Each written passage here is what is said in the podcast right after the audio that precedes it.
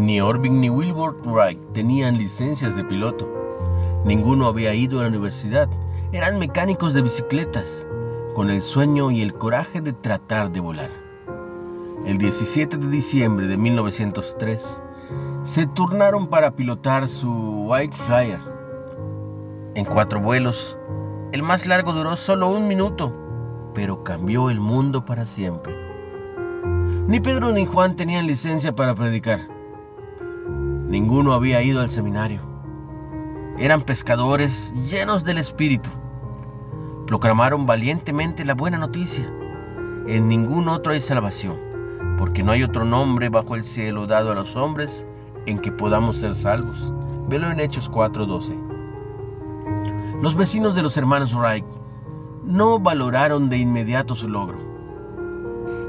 El periódico local no creyó su historia y dijo que, aunque fuera cierta, los vuelos eran demasiado cortos para tener importancia.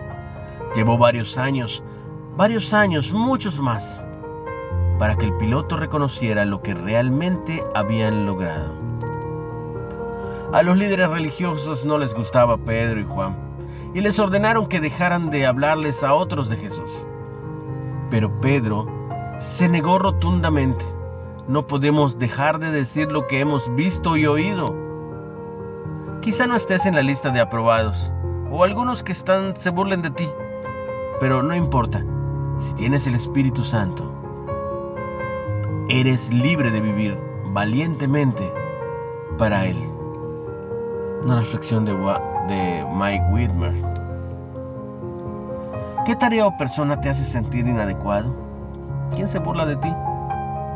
¿Cómo depender de la morada del Espíritu Santo podría ayudarte a enfrentar ese desafío hoy?